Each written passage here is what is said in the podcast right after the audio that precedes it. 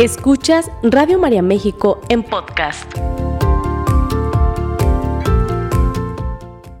Y si ven un amigo o una amiga que se pegó un resbalón en la vida y se cayó, anda y ofrecele la mano.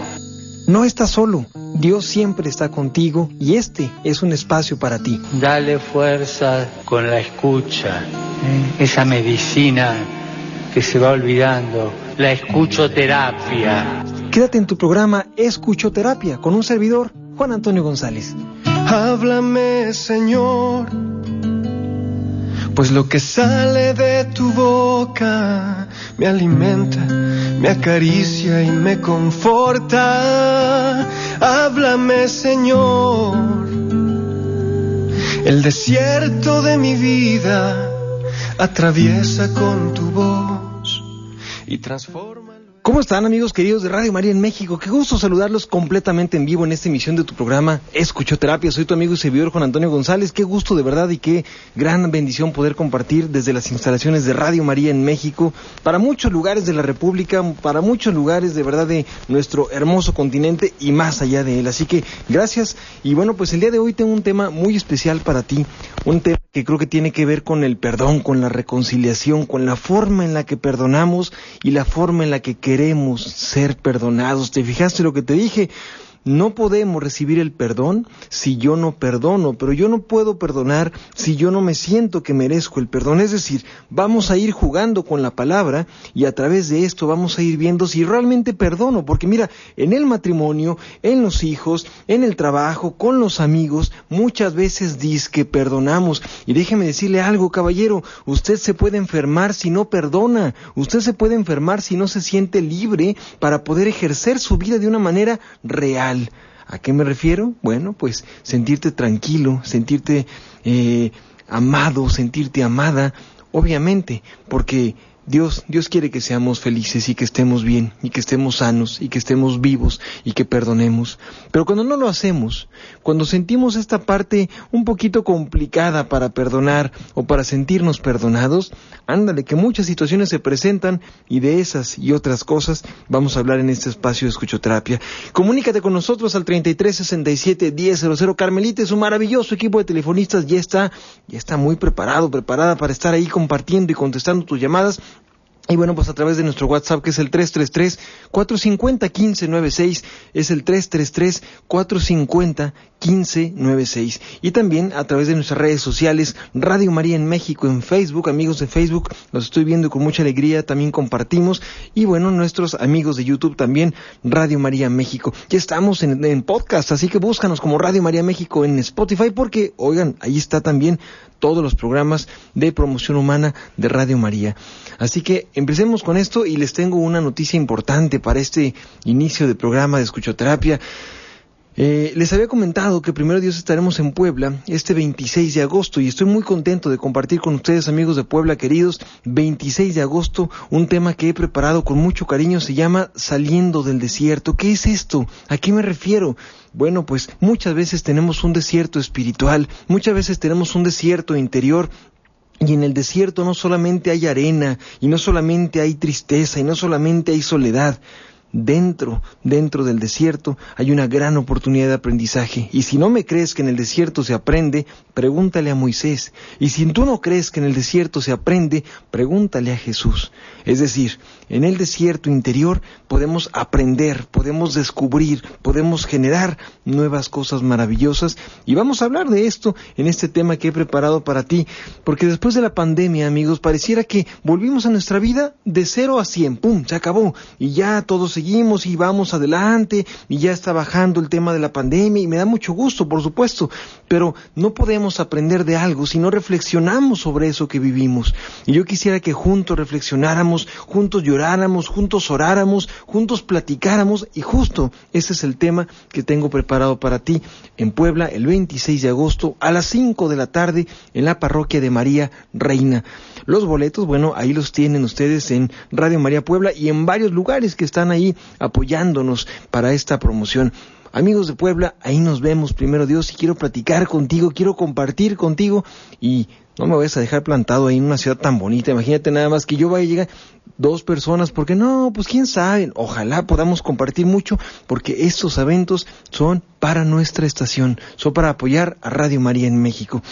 Así que bueno, y la segunda, les quiero compartir algo muy importante. Fíjate que durante los últimos programas de escuchoterapia, He recibido, he recibido algunos, eh, digo, había pasado desde hace mucho tiempo, pero particularmente en estos programas recientes, he recibido muchos testimonios que, que hablan de ciertos cambios en las vidas a través de, escuchar Radio María, a través de escuchar este programa, a través de escuchar cierta palabra en, del, de, de no sé qué conductor. Y entonces, ¿qué sucede? Hemos, hemos desarrollado y quiero que puedas compartirlo conmigo a través de este programa eh, digamos, la carta del miércoles, ¿no?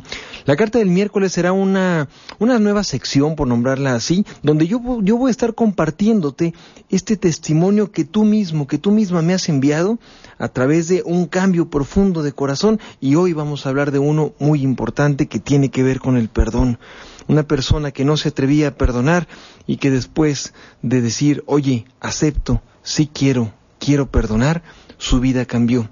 La vida no cambia como arte de magia o por arte de magia cuando tú perdonas, sino que más bien tú sueltas. A veces creemos nosotros que si perdonamos, inmediatamente nuestra vida va a cambiar y va a ser mejor. Pues sí, sí va a ser mejor, pero no por arte de magia, no es un truco. Oye, no se trata de eso, se trata de que cuando tú perdonas, renuncias a muchas cosas que habías creído que eran para ti, que habías creído que eran parte de ti. Y mira que no es así. ¿Cuántas mentiras te has contado en relación al perdón? Oye, ¿cuántas mentiras te has contado en relación al perdón? Yo no voy a perdonar porque ella no se lo merece, porque él no se lo merece. Muy, muy eh, machitos, muy soberbitos, yo no voy a perdonar. Y ándale que en ese sentido, cuando yo dejo de perdonar, la persona que se enferma, que se siente mal todo el tiempo y que por supuesto está abrazando una zarza ardiendo, pues eres tú. Y es, ese, es esa brasa, ¿no? ardiente, calientísima, que yo no suelto por soberbia.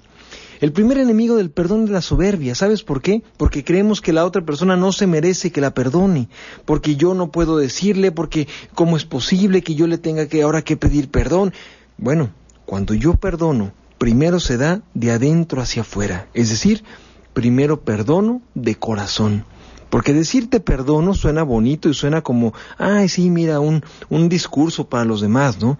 Pero cuando realmente perdono de corazón, es la forma más adecuada para poder posteriormente decirle a la persona, yo ya te perdoné, yo no sé qué estás haciendo con tu vida, yo ya no sé qué es lo que tú quieres, yo ya no sé qué es lo que tú necesitas, pero yo, a lo que a mí me toca, yo ya te perdoné. ¿Qué sentido? Contéstame esto, por favor. ¿Qué sentido tendría vivir con el coraje de alguien que, has, que hizo posiblemente algo para que tú estuvieras mal. Imagínate, imagínate que una persona hizo algo para que tú estuvieras mal. Lo entiendo. Qué difícil, qué complicado, qué coraje, qué rencor. Yo no sé cuántas cosas vivimos y hasta cierto punto entiendo que en una primera etapa es normal.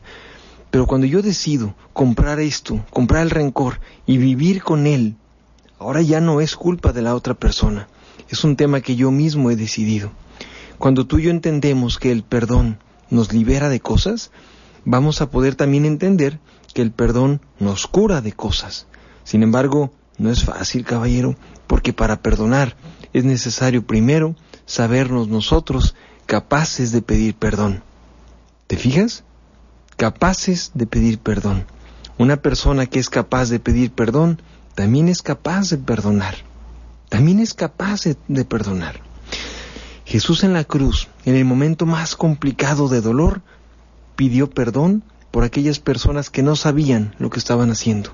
Imagínate nada más.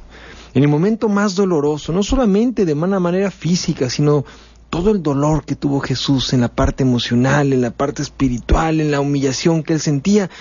Bueno, pues ese, ese momento, en su en su sacrificio de amor por nosotros, en su entrega amorosa por nosotros, en esta unión entre el cielo y la tierra, en la cruz, en esta nueva alianza.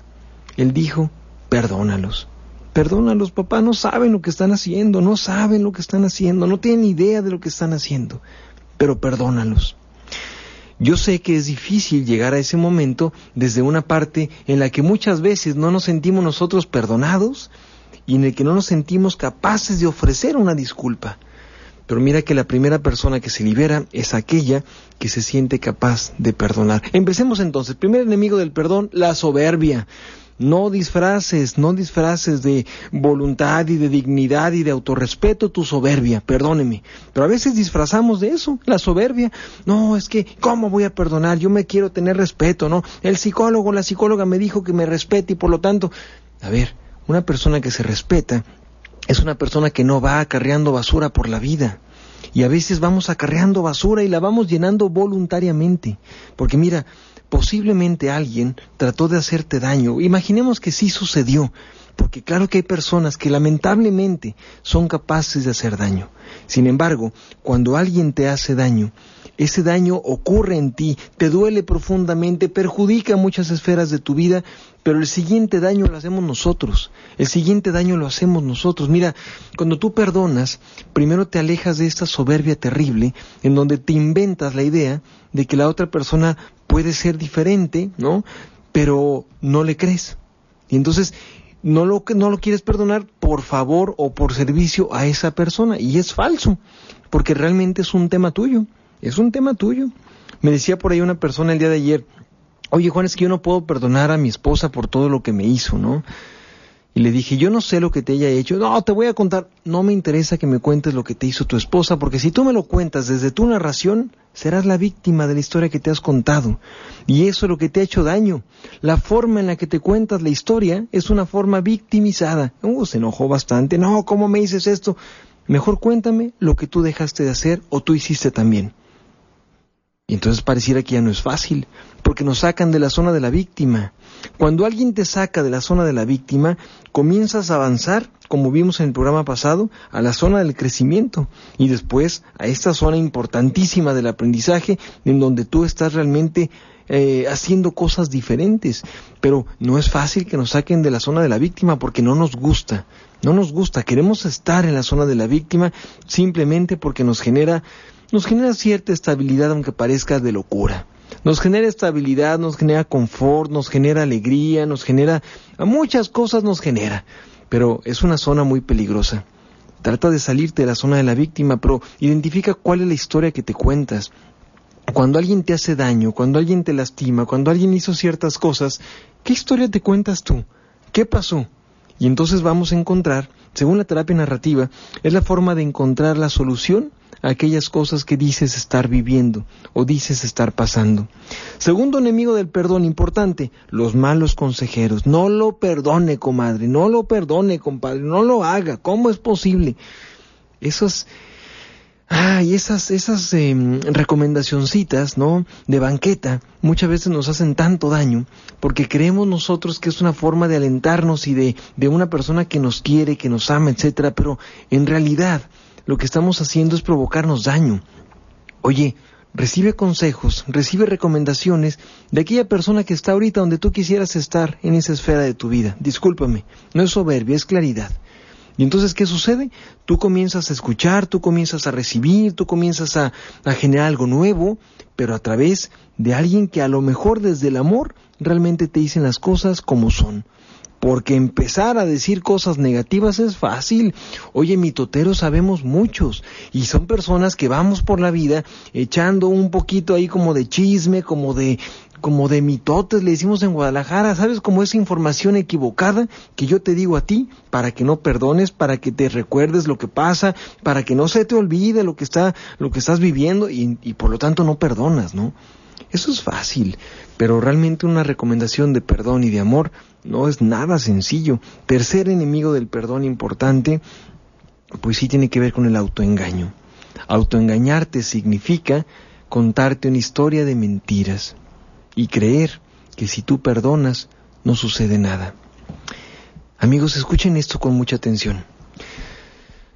Cuando yo estoy en el desierto, cuando yo estoy en la parte vulnerable de mi vida, Caballero, escúcheme por favor, señora Bonita, es importante esto que te voy a decir. Cuando tú estás en un momento complicado, cuando algo te duele mucho, cuando algo te, te hace sentir vulnerable, cuando algo te provoca mucho enojo, nuestras defensas de la voluntad se bajan. ¿Me escuchaste? Cuando te sientes así, las defensas de la voluntad se bajan. Es como si yo estuviera muy hambriento y voy por la calle y me ofrecen comida chatarra. La comida chatarra, como estoy tan hambriento, voy a, maximizar, voy a, idealizar esa, esa comidita que está ahí y se me va a antojar mucho. Y voy a creer que eso es lo que yo quiero necesito, porque estoy hablando desde el hambre. ¿Me escuchaste lo que te dije? Estoy hablando desde el hambre. Bueno, cuando estamos en una zona de vulnerabilidad emocional, cuando estamos tristes, cuando estamos adoloridos, cuando nos sentimos traicionados por algo o por alguien, bueno, pues estamos en una zona de vulnerabilidad emocional y hasta espiritual muchas veces. Y es ahí donde el enemigo habla. Es ahí. Es ahí donde tú escuchas esa voz que te dice, oye, no pasa nada, hazlo, no pasa nada, no te preocupes, no te angusties, no te cuentes mentiras, no seas tan, eh, tan cerrado, no te Y sabes, si comenzamos a escuchar esa vocecita que nos invita a cometer un error. Entre esos errores nos invita a no perdonar, nos invita a generar el daño. Por esa razón, muchas veces tenemos este deseo de venganza, porque estamos desde la vulnerabilidad. Un indicador de que alguien no ha perdonado es que quiera vengarse. Si alguien quiere vengarse, no me puedes decir tú a mí que ya entonces perdonaste, no es verdad. Si tú sigues deseando un tema de, de, de, de, venganza, de que le vaya mal, de que la otra persona le batalle, entonces no digas que ya perdonaste, no es cierto. Mejor cuéntate la historia de verdad. ¿Qué sucede? Bueno, encontramos ahí la gran vulnerabilidad y el enemigo de la familia nos habla. ¿Te fijas? Cuando estamos en la vulnerabilidad, el enemigo nos habla y nos trata de convencer de hacer lo que sabemos que no está bien. Sí, caballero, por eso que usted está viviendo estoy diciendo esto. ¿Me escuchaste? Por eso que usted está viviendo. Por esas tonterías que de repente te inventas en la cabeza de que no pasa nada si estás con otra mujer, aunque sea lo que sea porque tu esposa no te hace caso. Esas cosas son las que te hacen creer que tú tienes no solamente el derecho de hacerlo, sino que tienes que hacerlo y hasta justificas el acto. No justifiques el daño del presente con lo que ha dejado de pasar en el pasado o con lo que alguien ha dejado de hacer, porque entonces justificarías tu acción. Esta vocecita que nos trata ahí de fomentar equivocarnos, esto no viene de Dios. Cuando estamos vulnerables, el enemigo nos habla. ¿Te acuerdas tú cuando estaba el pueblo de Israel caminando hacia la tierra prometida? El enemigo también iba caminando. ¿A poco crees que nada más iba el pueblo de Dios y Moisés y Aarón y Josué? por supuesto que no, también iba el enemigo ahí caminando entre ellos. Iba sonsacándolos, iba diciéndoles, oh, no le creas a Moisés, es un mentiroso, mira, ¿dónde está la tierra prometida? Ni se ve nada, ¿no? Uy, el mar te vas a ahogar, para eso veniste a ahogarte, ¿no? Y entonces esa parte, por supuesto, desde el miedo, desde la incertidumbre, desde la duda, es la que nos hace que nos equivoquemos y la que tomemos malas decisiones. Incluso en las peregrinaciones más hermosas también va caminando el enemigo, caballero. Porque sabes algo, ahí nos va diciendo esta parte que muchas veces sí queremos oír. Es como la razón que queremos oír para nosotros hacer esto que sabemos que no está bien que suceda, pero queremos oírlo.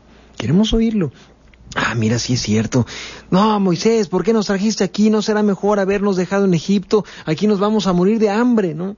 Por supuesto, sabiendo que en Egipto eran esclavos, sabiendo que en Egipto se dedicaban a las órdenes de un tirano poderosísimo llamado Faraón, ¿no? Sin embargo, no importaba, porque pues allí, ahí estábamos caminándole, ¿no? El mismo Jesús, el enemigo lo trató de tentar, porque recordemos que Jesús, cuando estuvo de manera física, sigue estando de manera física en la Sagrada Eucaristía, pero cuando estuvo aquí en este tiempo, ¿no? Estaba de manera real como verdadero Dios y también verdadero hombre. Y entonces en esa parte de verdadero hombre seguramente fue tentado y allí la Sagrada Escritura nos lo dice. Sin embargo, ¿por qué fue tentado? Pues por el hambre, ¿por qué fue tentado? A lo mejor por el poder, ¿por qué fue tentado? Pues por muchas cosas. Sin embargo, él no él no, él no se dio cuenta de, de, la estrategia hasta que cometió el error. No, él no cometió el error. Él dijo, no tentarás al Señor tu Dios. ¿Cuántas veces vamos por la vida nosotros dejándonos tentar por no perdonar? Esta es la soberbia, caballero. Esta es la soberbia, señorita. Y señora bonita también, porque me dicen, ¿por qué no nos hablas a las mujeres solteras? Está bien, también a ti te hablo, porque esa parte es tan importante, a ser consciente, que no, no vas a encontrar lo que no has encontrado al hacer lo que no sabes que está bien. ¿Qué te hace creer que equivocándote te vas a dar cuenta de las cosas de una manera diferente? ¿Sí? Aprendes, claro que aprendes, pero no por eso vas a buscar el error. El mundo de hoy, caballero, el mundo de hoy, señora bonita, nos invita, equivócate, solamente el que se equivoca aprende. Suena muy linda esta frase, suena como de superación personal, ¿no? Como, como de un libro por ahí bonito, sí, claro. Pero, oye, a veces vamos buscando el error. Qué diferente suena esto. Vamos buscando el error. Oye, si te equivocas, por supuesto, date la oportunidad de levantarte, de hacer cosas diferentes y de aprender pero no busques equivocarte. Es diferente. A veces de manera, voluntaria buscamos equivocarnos y eso obviamente arruina muchas cosas de nuestra vida. ¿Sabes qué pasa con el perdón? El perdón nos libera. Y cuando una persona perdona, cuando una persona agradece, cuando una persona está en ese sentido libre del rencor, del resentimiento, se asemeja mucho más a Dios. Por eso, por eso siempre que estamos intentando perdonar, pareciera que todo está en nuestra contra. No es que perdonar sea malo, es que cuando perdonamos realmente crecemos. Oye, perdona aunque tú creas que no se lo merece. Perdona aunque tú creas que la persona no lo quiere. Perdona aunque tú consideres que la persona no ha cambiado, porque a ti eso no te toca. A ti eso no te toca. Obviamente quien está viviendo el daño, quien está viviendo la parte oscura, claramente necesitará cambiar, pero eso no te toca a ti. Sin embargo, a través de tu perdón, ¿cuántas veces cambiamos? ¿Cuántas veces cambiamos a través del perdón? ¿Cuántas veces cambiamos a través de estos testimonios? Date la oportunidad de perdonar, aunque tu idea mental te diga que la otra persona no se lo merece. Vamos a nuestra pausa, qué rápido pasa el tiempo. 3367-1000, muchísimos mensajes, gracias. Volviendo, vamos a hablar sobre esta carta que me han mandado y que agradezco muchísimo sobre una historia de perdón que cambió la vida de alguien. 333-450-1596 y a través de nuestras redes sociales Radio María México en Facebook y Radio María a través de YouTube. Estamos en este tu programa Escuchoterapia. Tómale tu cafecito porque en unos minutitos regresamos. Me quedo con ustedes en redes sociales completamente en vivo. Sigue escuchando Radio María México en podcast. Estamos de regreso en este tu programa Escuchoterapia solamente a través de Radio María México. Gracias por estar con nosotros y gracias por compartir de verdad con mucho cariño este, este programa con nosotros. Gracias por formar parte de Radio María. Eh, dice por aquí, buenos días, soy de Puerto Vallarta, estoy pasando por una infidelidad. Siento que estoy con una persona que no conozco. Desde que supe de la infidelidad ha tenido muchos cambios de actitud que no le conocía. Pedí que se fuera de la casa y duró tres días fuera pero como se le, como no tenía dónde ir, lo volví a recibir en mi casa. Desde entonces nada es igual. Lo soporto porque él se está haciendo cargo de los estudios de mi hija, pero me siento, me siento muy mal. María Erika, obviamente el perdón no es un proceso rápido que pidas en una aplicación de celular, ¿no? Mira, para que el perdón suceda es necesarias tres cosas importantes. La primera es, yo no puedo perdonar algo que sigue ocurriendo. Para que yo perdone, lo que yo estoy perdonando necesita dejar de ocurrir. Si yo estoy tratando de perdonar algo que tú me estás haciendo, si tú lo sigues haciendo, yo no puedo proceder al tema del perdón y seguir ahí, por supuesto. La segunda característica, una vez de, después de que las cosas dejan de suceder, es importante que haya un proceso de reflexión, un proceso de reconciliación, de reestructura. Y la tercera, es importantísimo que haya un nuevo comienzo, nuevo comienzo. Dicho de otra manera, para yo perdonar algo es importante que deje de ocurrir el daño. La segunda, es importantísimo que yo me dé tiempo, que me dé la oportunidad de reconstruirme, de reinventarme después de lo que pasó conmigo. En un retiro espiritual, en un proceso de terapia, en un proceso eh, de, formación, lo que yo sea, lo que yo eh, necesite, pues recurra a eso para tratar de reconstruirte. Y la tercera pues hay un nuevo comienzo de las cosas. Un nuevo comienzo se refiere a que las cosas no pueden ser como eran, porque entonces el perdón no fue real. Hay un término tremendamente fuerte, fortísimo en psicoterapia de pareja que se llama pseudo, pseudo mutualidad. La pseudo mutualidad es cuando yo me la llevo bien contigo, más o menos, por, por afuerita, digámoslo, ¿no? Por fuera. No lo siento realmente auténtico. Me siento bien, estoy, ya te perdoné, sí, volvamos a estar contentos, pero realmente no perdoné. Entonces a cualquier situación que me ocurra o que no os ocurra, va a despertar una vez más lo que en teoría yo había perdonado. Por lo tanto, el daño sigue ocurriendo. Se llama pseudo mutualidad o incluso lo podemos ver como pseudo perdón. No es, no es eso lo que yo quisiera que tuviéramos como, como estrategia de perdón. Al contrario, eso es una estrategia muy complicada para perdonar, porque es un proceso no solamente lento, sino eh, no seguro para nada, ¿no? Muchas personas para perdonar necesitan su tiempo, su espacio, su, su momento. Bueno, pues hay que hacerlo, hay que hacerlo, date tu tiempo, date tu espacio, date tu momento, date tu oportunidad, ¿no? El perdón no sea de manera automática. Es importante que lo comprendamos así. No es un proceso ni es un botón que se da al instante. Y en esta época de la inmediatez, pues pareciera que todo lo queremos rápido. Perdóname rápido, ya quiero volver, quiero estar contigo, perdóname pues sí, te, quiero perdonar, pero dame oportunidad de reconstruirme, dame oportunidad de, de, ver qué pasa conmigo, ¿no? El perdón no es un proceso que sea de ya te perdone y se acabó. No, no es así. Porque entonces sería un pseudo perdón. Dice, buen programa, alza la voz y di Cristo está en mí y no puedo ni quiero ser víctima. Alicia Magaña, un abrazo muy fuerte, gracias por tus comentarios. Perla Alejandra, gracias por tan bello tema, bendito Dios, gracias. Suje y Ariana desde Culiacán, amigos de Culiacán, ¿cómo están? Qué, qué gusto verlos desde, desde aquí conectados. Ami Milán desde Chilpancingo, Guerrero, amigos de Chilpancingo, qué, qué chulada, de verdad que estén escuchándonos y ojalá pronto estemos con ustedes en Chilpancingo y en Iguala, Guerrero.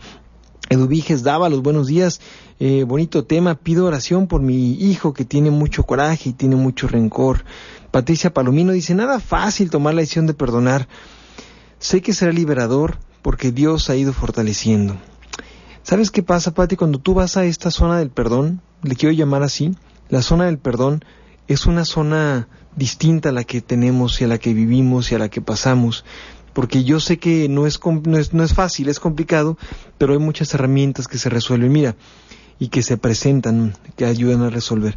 Voy a, voy a hacer lectura de este testimonio que me gustó muchísimo y que quiero agradecer a todos ustedes de verdad por, por, compartir. Dios quiera que, que puedan eh, mandarme sus mensajes, mandarme esta carta, porque yo sí creo que a través del perdón hay grandes transformaciones que pueden suceder. Fíjate lo que decía esta persona, obviamente no será, no será su nombre dicho aquí, es un varón de 40 años y dice, yo durante muchos años viví muy enojado con mi papá. Mi papá nos abandonó cuando yo era pequeño y de niño pues parecía que todo parecía bien porque yo podía culparlo de todo lo que había sucedido. Mi padre, después de ciertos momentos, volvió a nuestra casa y volvió a abandonarnos. Y entonces yo sentí como un dulce que me dieron y me quitaron en un momento.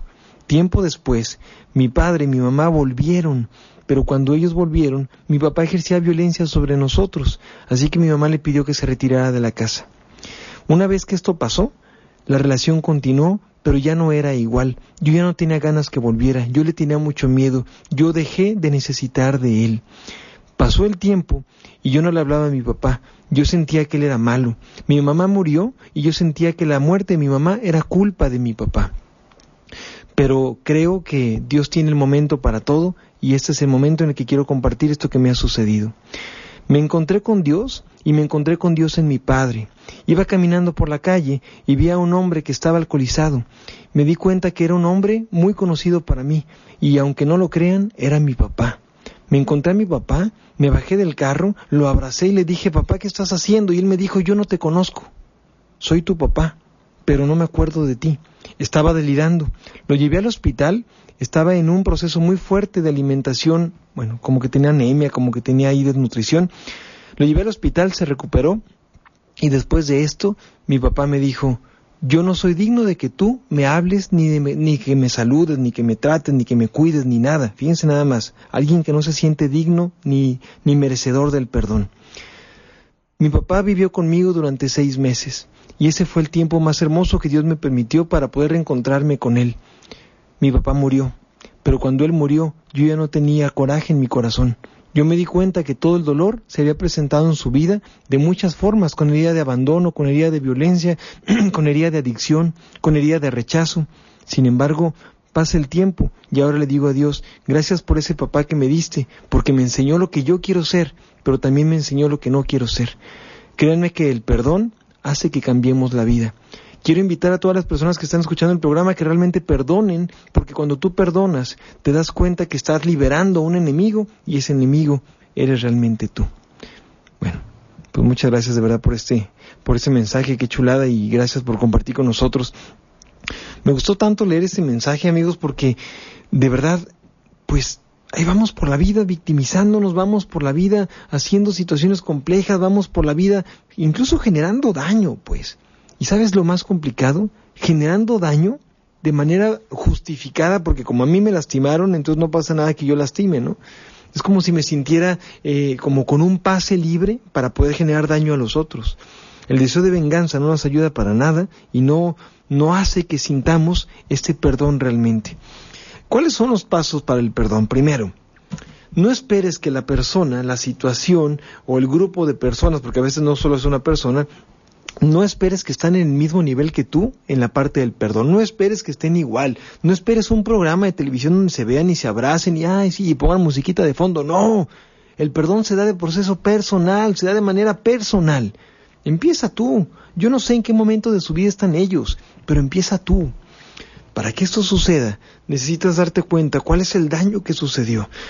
pero la siguiente, cuál es el daño que tú también te haces. ¿Cuál es el daño que tú también estás haciéndote ahora? Y creo yo que cuando haces consciente de ese daño, pues entonces puedes proceder al tema del perdón. Ustedes se acuerdan de esta historia que, hemos escuchado muchas veces, te la voy a compartir, del niño que tenía las, eh, las piececitas de carbón, ¿no? Era un niño que llega con su papá y entonces se llega enojadísimo porque dice, papá ya no soporto a este compañero de la escuela, lo aborrezco, le deseo que le vaya muy mal, me molesta en la escuela, me hace bullying, me hace sentir mal, me hace sentir que no valgo, yo no soporto más estar con él. Y el papá le dice, pero ¿por qué? ¿Qué pasa? Pues no sé, le caigo muy mal y yo a mí también me cae muy mal y cada que me ve me ataca, le deseo que todo el mal del mundo caiga sobre él. Ándale, el chamaco estaba enojado, ¿no? El papá le dice, a ver, tranquilo, tranquilo, por favor. Ven para acá. Ahí hay un costal de carbón, ¿ya viste? Sí, ahí está el costal de carbón. Te quiero pedir algo. Ponte esta playerita blanca. Ponte esta playerita blanca para que veas una cosa que tú y yo vamos a descubrir ponte esta playerita blanca y pon una playerita blanca allá. Esa playerita blanca va a ser tu compañerito. Ahí cuélgala en donde quieras. Y entonces tú vas a agarrar las piezas de carbón hasta que te acabes el costal, porque estás muy enojado, ¿no? Y las vas a aventar hacia la playera blanca que representa a tu compañerito. Entonces ahí el papá muy terapeuta según esto, ¿no? Entonces agarra las, las piececitas de carbón y entonces las, las avienta, ¿no? El chamaco. Y sí, no, es que tú me molestas en la escuela y tú me haces sentir mal y tomó cada pieza de carbón y lo aventó. ¿Cómo crees que quedó la playera? Pues quedó completamente manchada de carbón, sin duda alguna, ¿no? Y le dijo el papá, bien, pues ahí está. Este es todo el coraje que tú sientes por tu compañero, ahí está reflejado en esta, en esta playera que ya no es blanca. Pero oye, ve tu playera que te pusiste, ve lo que tú traes puesto. El chamaco se vio y ¿qué crees? Estaba más manchado que la playera, estaba más manchado, él estaba más oscuro todavía el carbón que la playera a la que se le había lanzado. ¿Por qué crees tú? ¿Por qué crees tú que pasa esto? Porque hacer esto, provocar el daño, no te libera de nada. ¿Sabes qué hace? Te lastima más. La primera persona que se siente ofendida cuando tú dices lo que sientes desde el coraje y desde el aborrecimiento y desde las palabras altisonantes que deliberadoras no tienen nada, no sea usted mentiroso, caballero, perdóneme. No, yo soy mal hablado porque yo así me libero. Si usted se quiere liberar, haga oración, vaya a hacer ejercicio, a ver si con dos horas de correr no se libera. Claro que se libera no diciendo palabras altisonantes, no justifique lo negativo a través de cierto momento de dolor. Pero bueno, no se libera nada. La primera persona que resulta ofendida cuando tú dices una palabrota de estas eres tú, porque ¿quién es la primera persona que lo escucha? Tú. ¿Te fijas? Cuando tú hablas de algo que, ay, ¿cómo le tengo que decir todo esto? Que lo aborrezco, que la odio, que la... Es como la sosa cáustica. Primero te quema a ti y después se lo avientas al otro. Claro que le provoca daño, pero primero tú estás todo lastimado. Oye, no te provoques más daño del que ya traes. Por favor. Juan, pero es que no puedo perdonar. Si no puedes perdonar todavía, pues entonces no tomes decisiones de este tipo todavía tampoco. Por favor, no tomes todavía las decisiones así.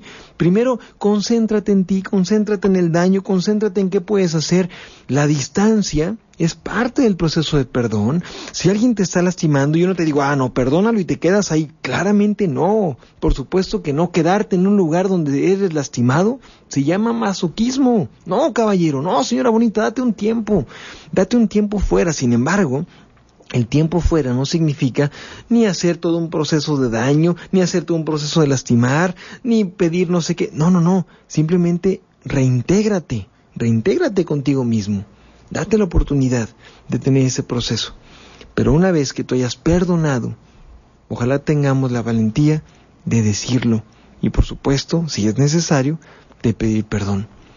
Dice María Nieves, eh, dice, tengo una hija que que dice que ya me perdonó, pero apenas pasa algo y me comienza a decir muchas cosas, siento que no me ha ofendido, que no me ha perdonado completamente, me sigue ofendiendo. Pues sí, a lo mejor no te ha perdonado, pero hay que ver qué es lo que tenemos que perdonar. Felicidades para el, para el Señor que dio su testimonio, el perdón hacia su papá. Soy Marta de Zapopan, pido banco oración. Un abrazo, mi querida Martita. Sí, nos está escuchando ese caballero que, gracias, gracias amigo por compartir ese testimonio, nos está escuchando y nos acaba de mandar un mensaje. Dice, qué difícil es leerme. qué difícil es leerme, ¿no? Y escucharte, ¿no, caballero? Por supuesto. Mm, pero creo que no es tan difícil, ¿sabes, amigo? Porque fue un testimonio de amor. Fue un testimonio de amor. Dice, bonito programa como siempre, soy Luz Colo de Puebla, es verdad, hay que perdonar, es un proceso, yo estoy en eso y mi único refugio es Dios.